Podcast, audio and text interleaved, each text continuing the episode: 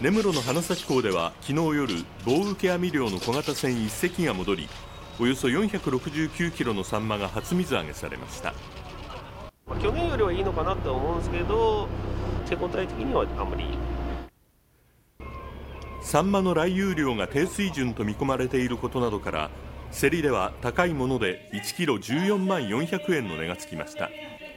過去最高を記録した去年の1キロ5万4000円を大きく上回っています。一方昨日夜厚岸漁港で初水揚げされたサンマは早速町内のスーパーで1匹107円から150円程度で販売されていました。